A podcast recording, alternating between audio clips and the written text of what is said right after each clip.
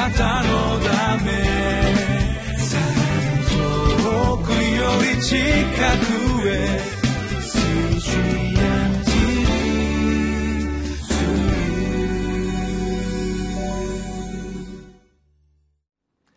皆さんこんにちは。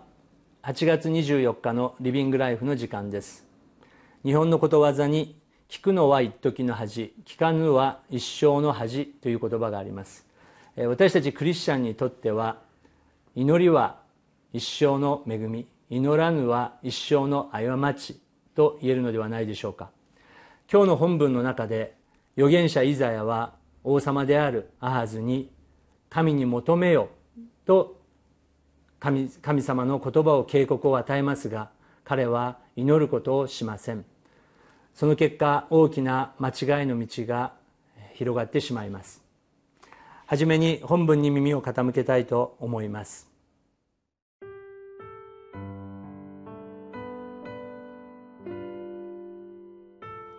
イザヤ書7章10節から25節主は再びアハズに告げてこう仰せられた。あなたの神、主から印を求めよ。黄泉の深み、あるいは上の高いところから。すると、アハズは言った。私は求めません。主を試みません。そこでイザヤは言った。さあ聞け、ダビデの家よ。あなた方は人々を煩わすのは小さなこととし、私の神までも煩わすのか。それゆえ、主自らあなた方に一つの印を与えられる。見よ、処女が身ごもっている。そして男の子を産み、その名をインマヌエルと名付ける。この子は悪を退け、善を選ぶことを知る頃まで牛乳と蜂蜜を食べる。それはまだその子が悪を退け、善を選ぶことも知らないうちに、あなたが恐れている二人の王の土地は捨てられるからだ。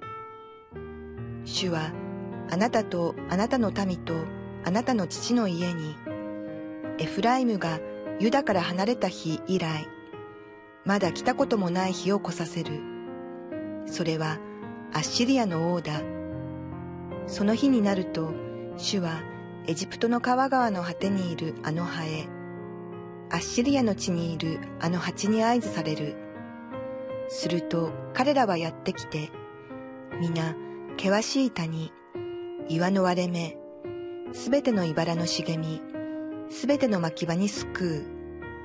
その日、主はユーフラテス川の向こうで雇ったカミソリ、すなわちアッシリアの王を使って頭と足の毛を剃り、髭までも剃り落とす。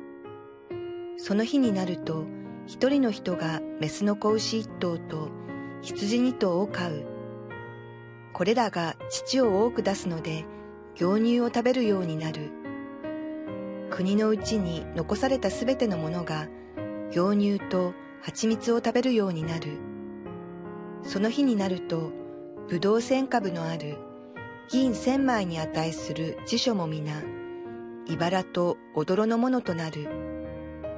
全土が茨と踊になるので、人々は弓矢を持ってそこに行く。桑で耕されたすべての山も、あなたは茨と踊を恐れてそこに行かない。そこは牛の放牧地、羊の踏みつけるところとなる。はじめに10節11節を読んでみましょう。主は再びアーズに告げてこうおせられた。あなたの神、主から印を求めよ。黄泉の深み、あるいは上の高いところから。神様はイザヤを通してアハズ王にこのように告げられます。あなたの神、主から印を求めなさいこれは神様に祈りなさい神様が何とおっしゃっているかをもう一度確認しなさい黄泉の深みあるいは海上の高いところから全宇宙を全てをご存知であられる知恵の元である神様から知恵を求めよという助言であります。しかしアハズは何と答えるでしょうか。12節。するとアハズは言った。私は求めません。主を試みません。主を試みてはならない。という言葉がありますのでこれは正しい表現に聞こえますがこれは神様を求めません。神様に祈りませんというむしろ傲慢な心であります。私たちも祈らず聖書を読まずどのように神様の御心を知ることができるのでしょうか。このイザヤ書はクリスチャンではない人たちに語っている言葉というよりも神を知っている人たちに語られている予言の書であります。私たちがいつも何かまずする時に神様に祈り神様の御言葉をしっかり求めなければいけません。13節イザヤは答えます。さあ聞けダビデの家をあなた方は人々を煩わすのは小さなこととし私の神までも煩わすのか。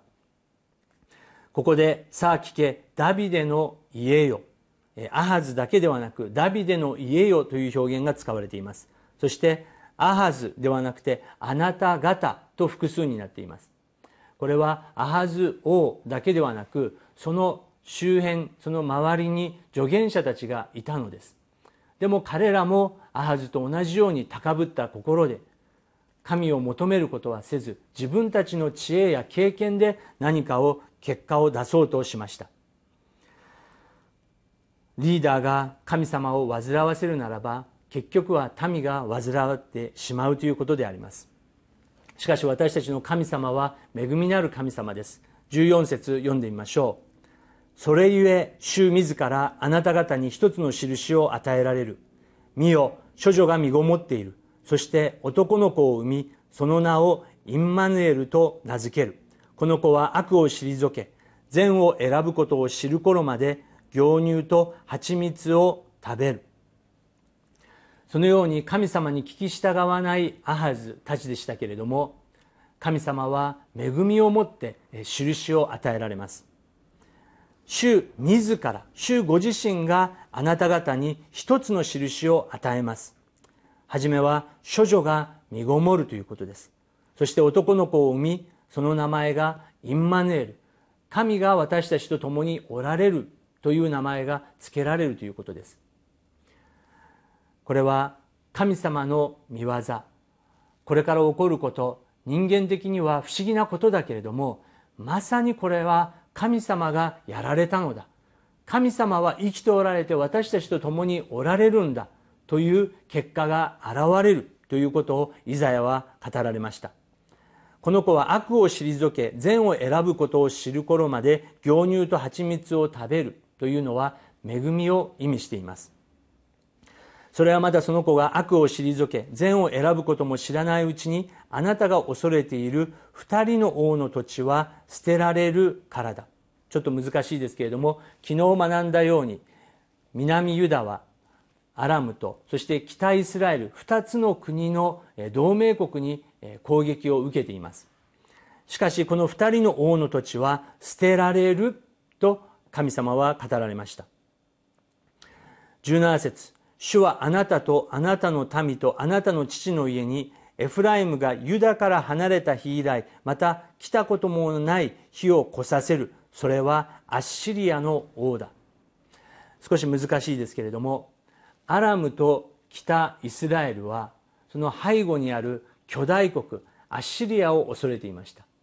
ですから北イスラエルとアラムは同盟を結びそして南ユダこのイザヤがいるところですけれども南ユダも一緒に戦おうと言いますが彼らがそれを断ったので攻撃したということです。面白いですね。アハズそして南ユダどのように外交政策を取ったかというと彼らは北イスラエルと手を結ぶのではなくてこの背後にある巨大な国アッシリアと手を結ぶことにします。しかしイザヤの予言は結局はその巨大国アッシリアによって南ユダも滅びるのだ。神様の知恵によりと、ま、より頼まず自分の知恵により頼むならそのような結果になるんだということを語られます。18節その日になると主はエジプトの川川の果てにいるあのハエエジプトのことであります。アッシリアの地にいるあの蜂いわゆるアッシリアの軍隊ですに合図をされる。すると彼らはやってきて皆険しい谷岩の割れ目すべての茨の茂みすべての牧場に救うと主は予言されました。それからどんどんどんどん南ユダも荒廃してしまう羽目になります。20節から25節。その日という言葉がいくつか出てきますけれどもまずはじめに頭と足の毛を剃りひげまでも剃り落とされる。完全に恥じらい恥をかくような状況になってしまう。でも2122はその大変な状況の中でも牛乳と蜂蜜を食べれる恵み生き残れる恵みはが神様から与えられる。しかし3番目その地はすべて茨と踊のようになってしまうと神様は語られました。今日のエッセイに駐日大使として働かれていたキム・ハジュン。この方は韓国の長老の方ですけれども中国で大使として働かれている時に祈りを大事とした有名な長老でもあります。読ませていただきますけれども大使がゴルフもせずお酒も飲まずにどうやって外交関係を築くのかと批判する人々がいました。しかし私はゴルフをして酒を飲む時間に国と民族のために祈る性別された役人になることを決心しました。どんな時も人により頼まずただ神が許される通りに生き生きることにしました。そして彼は長い間韓国と大きな国中国その間で平和を結ぶ大使との大使の役割を果たされます。私たちもまず立ち止まり祈ることが大切であります。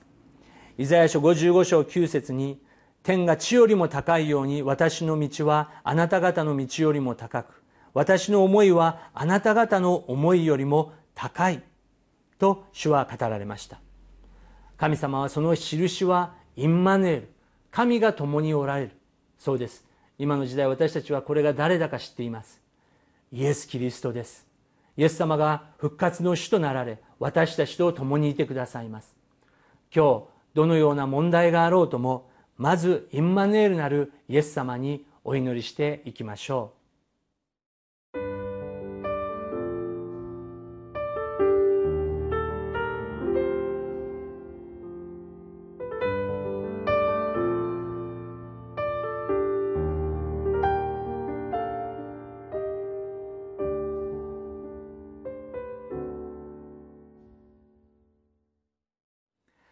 今日のタイトルは神の民に対する最も大きな恵みインマヌエルです。何という素敵なタイトルでしょうか。私たちにとって最大の恵みは神様が共におられるということです。焦って高ぶって油断することは危険です。祈らず自分勝手にアーズのように行動してしまっている部分はないでしょうか。静まりインマヌエルなる主の御声に聞き従いましょう。一言お祈りさせていただきます。全能なる父なる神様あなたの皆を心から賛美いたします。私たちに今日立ち止まり祈ることを教えてください。主イエス・キリストの皆を通してお祈りいたします。アーメン。あなたのため遠くより近くへ Street.